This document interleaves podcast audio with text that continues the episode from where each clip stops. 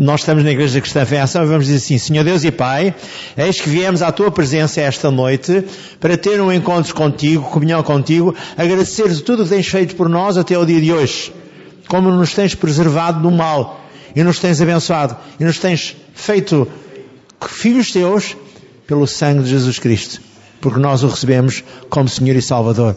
Esta noite queremos que uma palavra ungida ela saia do trono da tua santidade e ela fique gravada a fogo no nosso espírito, para que jamais possamos esquecer a ousadia e a autoridade que há na tua palavra e na comunhão do teu espírito. No nome de Jesus. Amém. Irmão, pode sentar-se, por favor.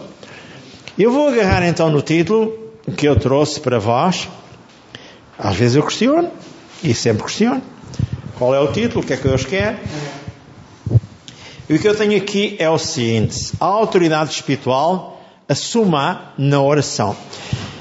Para eu poder ter autoridade espiritual, eu tenho que utilizar a palavra e a comunhão do Espírito Santo. E nós vamos ver que isto é real. Depois eu tenho, na verdade, duas frases que são para mim essenciais nesta, nesta palavra que vou transmitir para vós. Ter conhecimento dos direitos em Cristo e não agir traz miséria, traz derrota. Outra frase para si. Assuma a autoridade espiritual sobre a família, sobre os negócios, porque Deus está sempre consigo. Em qualquer circunstância, utilize a palavra, fale em existência o que você já conhece e o diabo bate em retirada e você é um espírito vencedor, para a glória do Altíssimo. Eu nunca mais posso esquecer que algumas vezes tive que ir para resolver problemas a nível de heranças, eu sempre dizia, Senhor Deus e Pai, conforme está escrito em Isaías 54, 17, toda e qualquer arma preparada contra mim não prosperará. Toda e qualquer língua que se sentar em juízo contra mim já está condenado. Esta é a herança dos servos do Senhor e a sua justiça que de ti vem a meu favor. Eu sempre falava assim. E as coisas, tudo se abria para eu passar. E a vitória veio. Ainda que veio demorada, mas ela veio porque Deus estava do meu lado e sempre estava comigo. Agora sim, eu disse há pouco, não esqueça, a autoridade espiritual, ela é assumida através da comunicação da palavra e da comunhão do Espírito, senão nada funciona. Ao entrar então na lição propriamente dita, eu vou ter a oportunidade de vos dizer o seguinte. No final eu vou dar-vos dois testemunhos com uma senhora que depois de ser batizada no Espírito Santo e acusada por uma congregação onde ela ia também, que era uma congregação não do Evangelho pleno, mas uma congregação provavelmente presbiteriana ou outra coisa qualquer, e Deus os abençoa a todos, porque Deus abençoa a todos os seus filhos, e que não aceitavam a, a, a pessoa falar em línguas, nem revelar a palavra de Deus.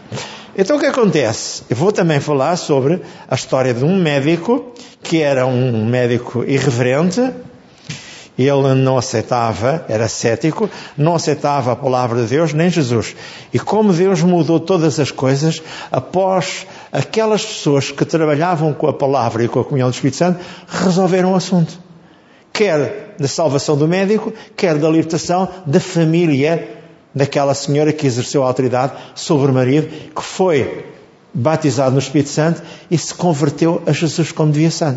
Como devia ser. Ele era um ancião de uma igreja. Era um líder de uma igreja. Um conjunto. Falando então a palavra como deve ser. A palavra de Deus funciona. Se agirmos em consonância ou de acordo com a palavra de Deus, ela, em cada promessa, funciona. Eu só preciso de ter confiança absoluta naquilo que a palavra de Deus diz. Deus diz que é imutável, a sua palavra é imutável. Eu li isso já várias vezes em vários textos da palavra. E com a comunhão do Espírito Santo eu posso ir lá longe e reivindicar tudo o que eu preciso. Por isso tenho que estar sempre preparado na comunhão com o Espírito Santo para reivindicar a bênção e a graça divina para mim. Então, ouça. Há vários tipos de oração. Precisamos de seguir os ensinos bíblicos. Para cada tipo de oração, todavia, precisamos dedicarmos tempo para orarmos no Espírito, conforme o anunciado em Efésios 6, 18, que o nosso irmão Paulo diz: orai no Espírito, sem cessar, uns pelos outros. Ele dá primeiramente, em Efésios 6, 10 a 18, dá uma informação que é, um, como é que eu ia dizer? Eu tenho aqui dito, deixa-me só ver aqui, Efésios 6, 10.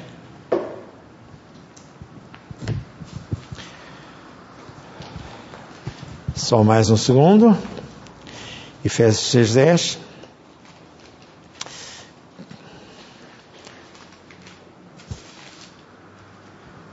Estou quase lá.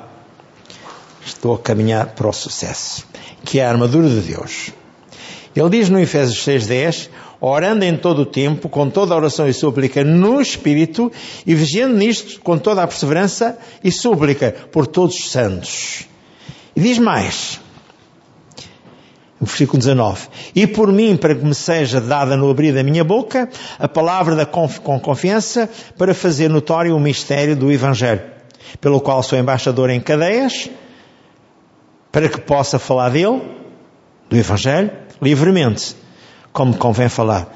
Mas no início diz assim, versículo 10 do capítulo 6 de Efésios: No demais, irmãos meus, fortalecei-vos no Senhor e na força do seu poder, revesti-vos de toda a armadura de Deus, para que possais estar firmes contra as astutas ciladas do diabo, porque não temos que lutar contra a carne e o sangue, contra homens, contra a imaginação humana, mas sim contra os principados, contra as potestades, contra os príncipes das trevas deste século, contra as hostes da maldade nos lugares sociais. Portanto, tomai toda a armadura de Deus para que possais resistir no dia mau, havendo feito tudo, ficai firmes. E não esqueça aquilo que eu acabei de dizer. A espada do Espírito é a palavra de Deus. Portanto, em Efésios 6, 17. E o versículo 18 diz: Orando em todo o tempo, com toda a oração e súplica, no Espírito, e vigiando nisto com toda a prestância e súplica por todos os santos. Isto para dizer o seguinte: não basta só colocar palavras. Quando o Senhor Deus e Pai, no Velho Testamento, lá em Isaías 45 e 43, 25 e 43, 26, ele disse: primeiro, arrepende-te, que eu apago todas as tuas transgressões. Assim, memoriza-me, diz-me o que é que está escrito na minha palavra para que eu te possa ajudar, para que eu te possa justificar. Quantas vezes eu fiz isto já na minha vida pessoal em relação à minha casa?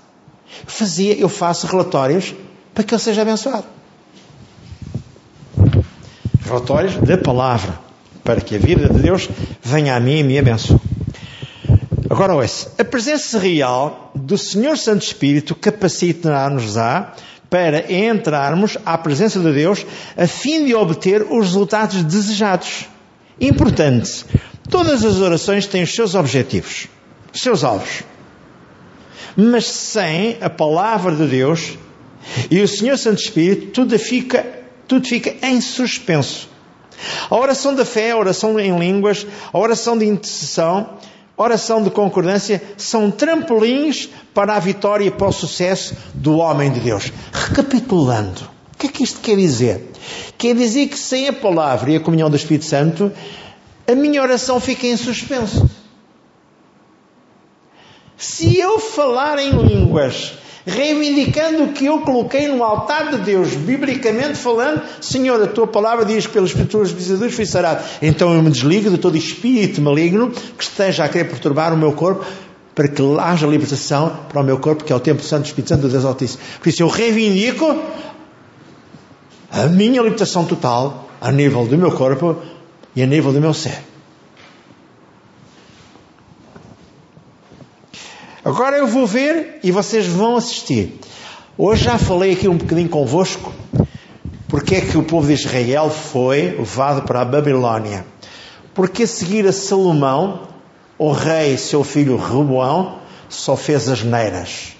E por continuidade, muitos até ao capítulo último de Segunda de Crónicas fizeram as neiras, até ela entrar no livro de Esther. E a gente diz, mas porquê que acontece? Olha, o templo foi saqueado, o templo foi destruído por Nabucodonosor. Tudo aconteceu porque a partir do rei Roboão, filho de Salomão, tudo entrou num descalabro. E quando as pessoas fazem aquilo que Deus não quer, Deus tira a proteção e tudo se destrói. Porque na altura, quando, no capítulo 2 de Crónicas 7, 14 diz: Se vocês se mantiverem unidos a mim e fizerem aquilo que eu quero, vocês são sempre os mais abençoados do universo. Porque eu criei-vos para louvor e adoração ao meu nome. Vamos então mais longe e vamos entrar neste contexto bíblico que eu queria dar-vos desde já, em 2 de Crónicas 7, 1 a 3. Vou encontrar o livro de Crónicas, logo no início. E antes do Êxodos, segunda de Crónicas. E o que é que eu vou ver? Capítulo 7. Vou ver o fogo e a glória de Deus são sinais da sua aprovação em relação àquilo que Salomão fez. No capítulo 7, no versículo 1, diz assim, de 2 de Crónicas: E acabando Salomão de orar, desceu o fogo do céu e consumiu o holocausto e os sacrifícios, e a glória do Senhor encheu a casa. E os sacerdotes não podiam entrar na casa do Senhor, porque a glória do Senhor tinha enchido a casa do Senhor. E todos os filhos de Israel, vendo, vendo descer o fogo e a glória de Deus sobre a casa, encurvavam-se com o rosto em terra sobre o pavimento e adoravam e louvavam ao Senhor porque Ele é bom, porque a sua benignidade dura para sempre. Deixa-me só ver aqui uma coisa para eu não errar. No capítulo 1, Salomão pede a Deus sabedoria. Naquela mesma noite, Deus apareceu a Salomão, no versículo 7, capítulo 1 de 2 de Crónicas, e disse a Deus: Senhor, tu usaste grande beneficência para com meu pai Davi, e a mim me fizeste rei em seu lugar, agora, pois, ao Senhor Deus, confirme-se a tua palavra dada a meu pai Davi, porque tu me fizeste rei sobre um povo numeroso, como o pó da terra. Dá-me agora, pois, sabedoria e conhecimento, para que possa sair e entrar perante o povo. Só um segundo, estou a folhear. Quem poderia julgar este povo tão grande? E Deus disse a Salomão: Porquanto houve isto em teu coração, e não pediste riquezas, fazenda ou honra, nem a morte dos teus dos que te aborrecem, nem tão pouco pediste muitos dias de vida, mas pediste para ti sabedoria e conhecimento para poderes ajudar o meu povo, sobre o qual te pus como rei. Sabedoria e reconhecimento são dados e te darei riquezas e fazenda e honra, qual nunca rei antes de ti teve, e depois de ti não haverá. E no capítulo 7, versículo 11 diz assim: Assim Salomão acabou. Esta é a segunda vez que Salomão recebe a visita de Deus diretamente. Assim Salomão acabou a casa do Senhor e a casa do rei.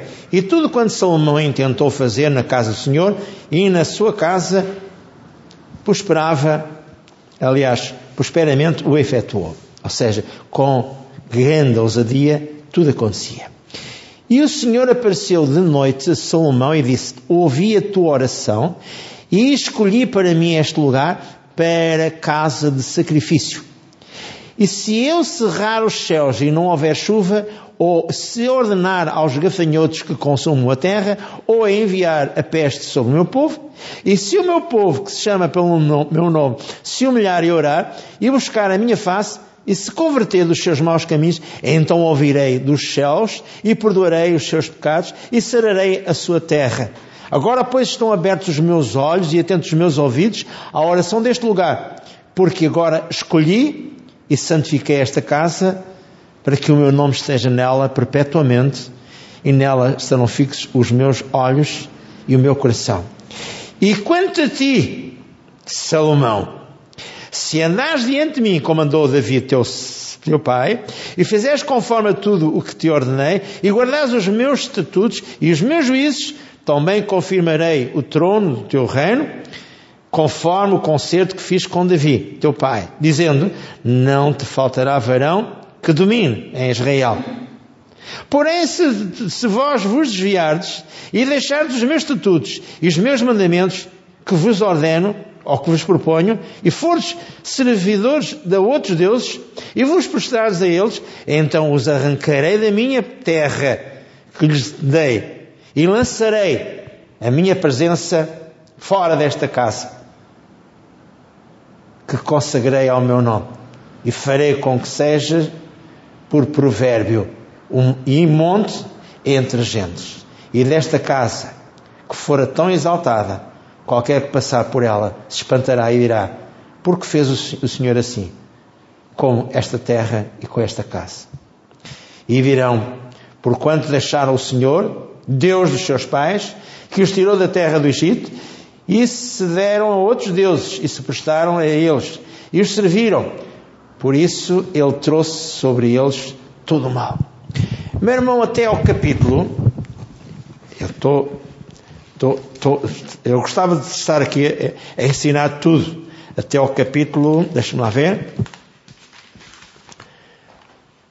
até ao capítulo 31, deixa-me lá ver mais um bocadinho, 32, ah, até ao capítulo 36, versículo 12, e fez o que era mau aos olhos do Senhor, seu Deus, nem se humilhou perante o profeta Jeremias, que falava da parte do Senhor, e demais disto, também se rebelou contra o rei Nabucodonosor, que tinha o juramento por Deus, mas endureceu a sua cerviz, tanto se obstinou no seu coração, que se não converteu ao Senhor, Deus de Israel. E no versículo 20 do 2 Crónicas 36, e os que escaparam da espada levou para Babilónia e fizeram servos dele, e os seus filhos até que, ao tempo do rei da Pérsia. Eu não vou ler isto tudo, mas temos falado aqui porque é que Deus permitiu que o povo de Israel fosse expulso da sua terra e fosse levado a cativeiro 70 anos para a Babilónia, para o Iraque. E a gente pensa, porquê, porquê, porquê? Porque a desobediência estava generalizada com os reis todos, que eu não vou agora ler a história toda, biblicamente falando, sobre o assunto. Mas isso é só para ver. Deus ouviu ou não ouviu a oração de, de Salomão? Deus honrou ou não honrou a oração de Salomão? Porquê? Porque Salomão se humilhou e quis ser servidor de Deus. Em 2 de Reis 21 a 6 fala de Ezequias e a resposta divina veio.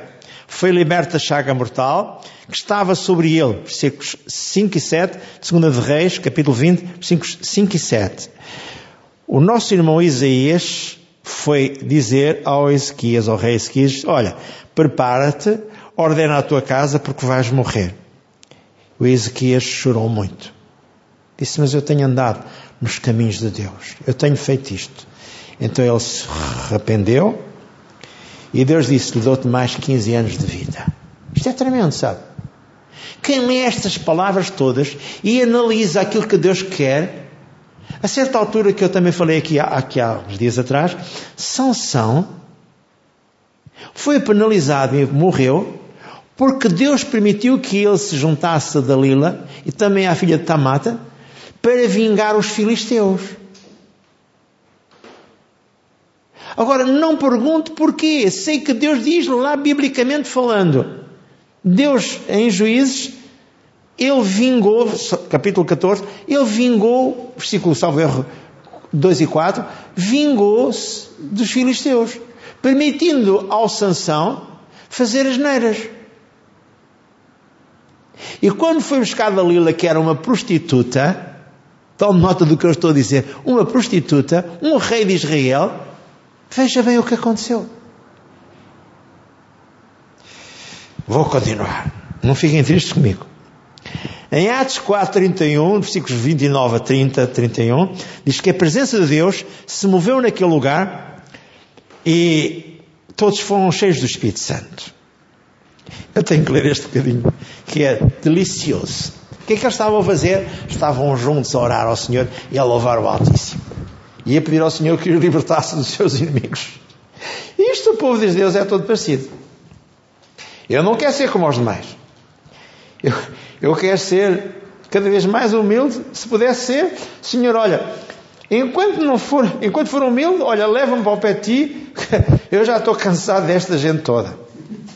E tu sabes que é verdade, ó oh Deus. Tenho pedido, sempre que leio o contexto de Deuteronômio 34, 7, depois de ver que tu abençoaste o teu servo Moisés, sempre te peço, Senhor, dá-me visão e dá-me fortaleza no meu corpo, até que me venhas buscar. Mas se quiseres vir buscar, ah, eu fico tão satisfeito de ir ti. Verdade, Deus sabe. A certa altura, Pedro e João foram perante o Sinédrio e foram acusados de terem, terem abençoado um homem. Depois, a certa altura, há aqui uma, uma frase que é engraçada. Eles estavam um pouco prazerosos, os irmãos, e soltos eles foram para os seus e contaram tudo o que os principais sacerdotes e os anciãos disseram. E ouvindo eles isto, unanimemente levantaram a voz a Deus e disseram: Senhor, tu és o que fizeste o céu e a terra e o mar e tudo o que nos há. Que disseste pela boca de Davi, teu servo, que bramaram as gentes e os povos pensaram coisas vãs. Levantaram-se os reis da terra, os príncipes, e se juntaram a uma contra o Senhor e contra o seu ungido mas, verdadeiramente, contra o teu santo filho Jesus, que tu ungiste, se juntaram não só Herodes, mas Pôncio Pilatos, com os gentios e o povo de Israel. E o versículo 29 diz assim: Agora, pois, ó Senhor, olha para as tuas ameaças e concede aos teus servos que falem com toda a ousadia a palavra, enquanto estendes a tua mão para curar e para que se façam sinais e prodígios pelo nome do teu santo filho Jesus. E tendo orado, moveu-se aquele lugar que estavam todos reunidos e todos foram cheios do Espírito Santo e anunciavam com ousadia a palavra de Deus. Está a ver? É a palavra e o Espírito. Foram cheios do Espírito Santo. No fundo, para eu vencer, para que não fique em stand-by o meu pedido e ele seja resolvido, eu tenho que viver a palavra com o Espírito Santo.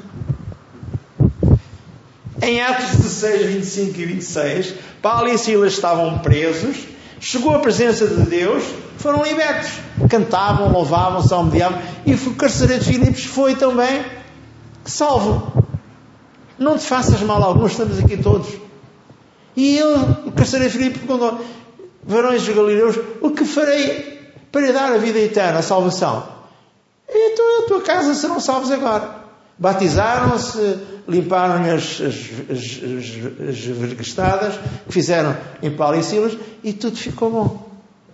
E depois Paulo e Silas não quiseram sair sem que fossem lá os magistrados pedir perdão a eles, porque o próprio Paulo era romano. Isto tinha uma história para contar tão grande. Mas eu quero agora chegar aos dois testemunhos lá mais à frente. Mas toda a Bíblia está cheia de gozo e de alegria. Gozo no sentido, um prazer de ouvir a palavra de Deus e sentir que Deus nunca nos abandona. Oh, coisa gloriosa! O poder maior na oração. Falámos, damos um título, que tem a ver com a suma, a sua autoridade espiritual, na oração. Em Mateus 18, 19 e 20, o Senhor Jesus afirmou: se dois concordarem na terra, isso lhes será feito por meu Pai que está nos céus. O poder da concordância trará libertação e bênção. Deus sabe o que cada um de nós precisa. Mateus 6, 8. Antes que lhe peçamos o que quer que seja, Ele sabe o que nós precisamos. Todavia, viste, retira-te, ou retira de ti, o impedimento para que, possas, para que possa ajudar-te que é o Isaías 59, 1 e 2. Não tenha a mão agravada para que não te abençoe, nem o ouvido agravado, aliás, não tenha a mão magoada para que não te abençoe, ou não estendida, nem ouvido agravado. Mas os teus pecados fazem divisão entre mim e ti. Então vamos reconciliar-nos com Deus. Lembro, orar é dialogar com Deus, apresentar-lhe louvor e adoração e gratidão pela sua, pela sua libertação e pela sua salvação que há em Jesus.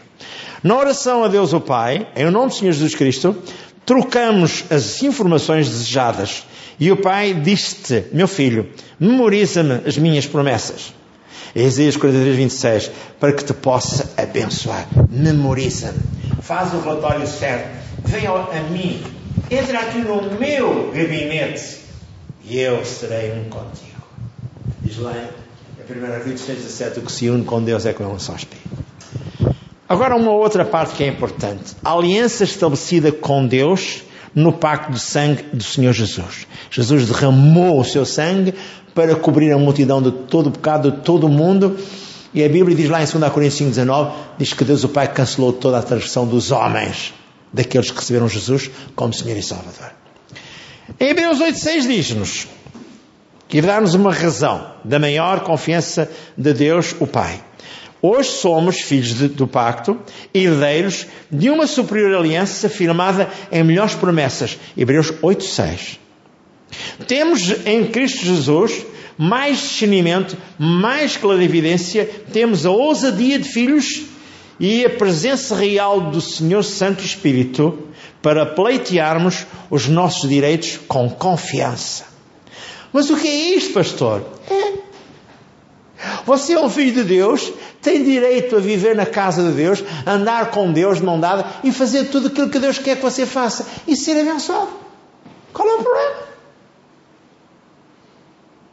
O Senhor Santo Espírito vem em sua ajuda sempre. Romanos 8, 26 diz: Ele intercede por nós com gemidos inexprimíveis que não podem ser proferidos em linguagem articulada ou comum. Em 1 Coríntios 14, 14, Paulo afirmava: Porque se eu orar em língua desconhecida, o meu espírito ora bem, mas a minha mente fica infrutífera. É assim, significa o seguinte: não produz frutos, fica infrutífera e não presta ajuda a ninguém. Então a mente não intercede ou faz com erros porque não sabe agir como convém. Quem é que sabe os mistérios de Deus, senão os filhos de Deus? Quem é que consegue colocar no altar de Deus o seu assunto? É biblicamente.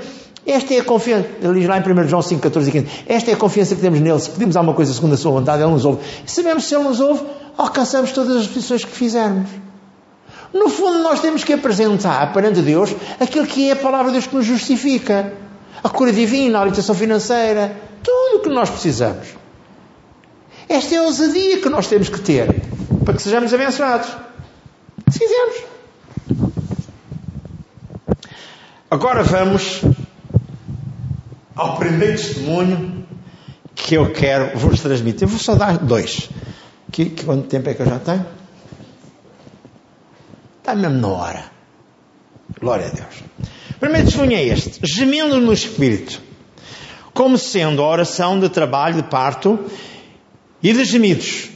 Libertação de um médico orgulhoso, um médico cético, que não acreditava em nada nem em coisa nenhuma, a não ser na profissão, na profissão dele.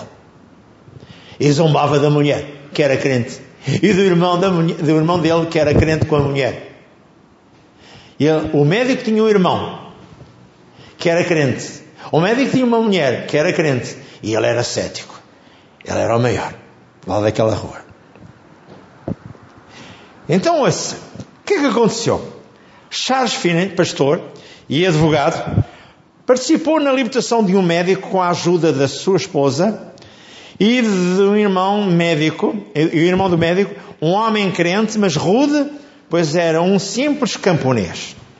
A esposa do médico queria a conversão do marido e zombava o marido da vida espiritual da esposa. O pastor Charles Finney era um homem ilustre, com uma certa cultura, acima da média, e o pastor, após vários convites para lá ir a casa, jantar ou almoçar com o médico, um dia aceitou. O que é que a esposa pretendia? Porque eram pessoas ilustres, cultas, e tinham um diálogo mais franco. Era mais fácil um médico falar com um advogado. Estavam dentro do mesmo patamar. Está a ver onde eu quero chegar? O que aconteceu foi o seguinte: quando se sentaram à mesa, o Charles Finas começou a orar. Mas Deus disse: Não oras tu, quem ora é João, o irmão do médico. E o João começou a orar e começou a convulsionar-se com dores no, no espírito. E correu-me escada acima e foi-se postar no chão, no quarto dele, com dores de parto. E o médico diz: são espasmos nervosos. E o que é aconteceu? Eu achei esta, este testemunho uma benção muito grande. Então, ao aceitar, o testemunho começou. Queimbras estomacais passaram pelo João, irmão do médico.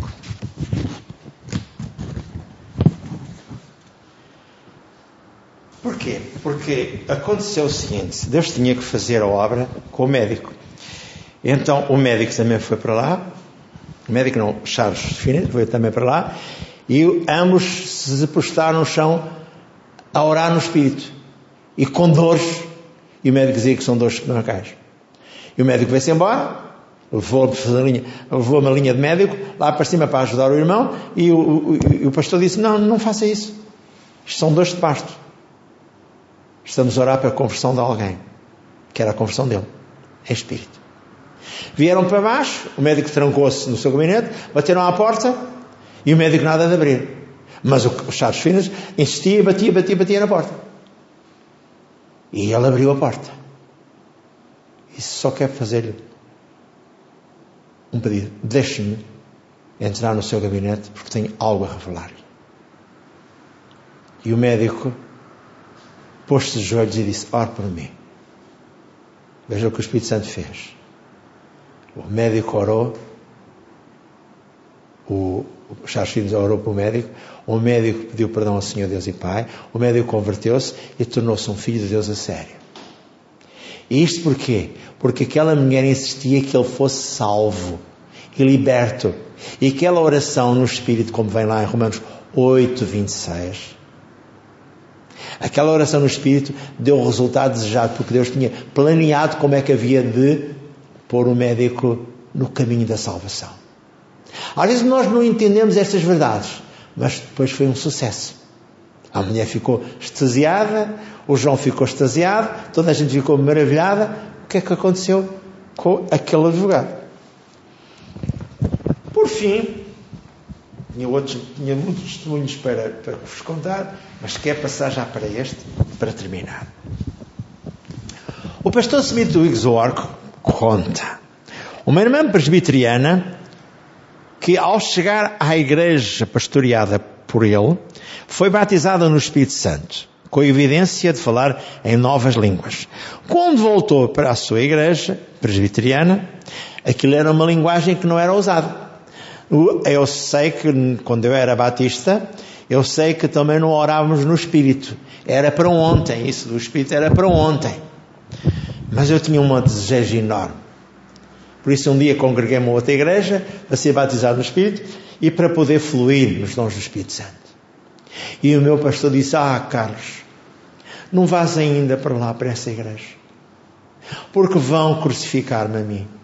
Porque eu dei-te a alternativa de pastorear uma igreja batista. Disse, e quem é que agora pode reter-me aqui? Sou uma igreja independente, tenho que ir à procura daquilo que eu preciso há muito tempo. É fluir nos dons do Espírito Santo. Eu fui para essa igreja, fui batizado no Espírito e aquilo foi uma bomba autêntica. Eu comecei a orar para as pessoas. As pessoas caíam debaixo da unção de Deus, do poder de Deus. A glória de Deus enchia a casa, as paredes escorriam água, as pessoas caíam debaixo da unção de Deus, mergulhavam cadeiras abaixo. Eu nunca tinha visto tal, mas sabia que isso acontecia. Porque ouvia falar do Kenneth Hagin, ouvia falar do Ron Cosmo, ouvia falar de um outro homem que esteve tão bem com ele. Bem, era um sucesso.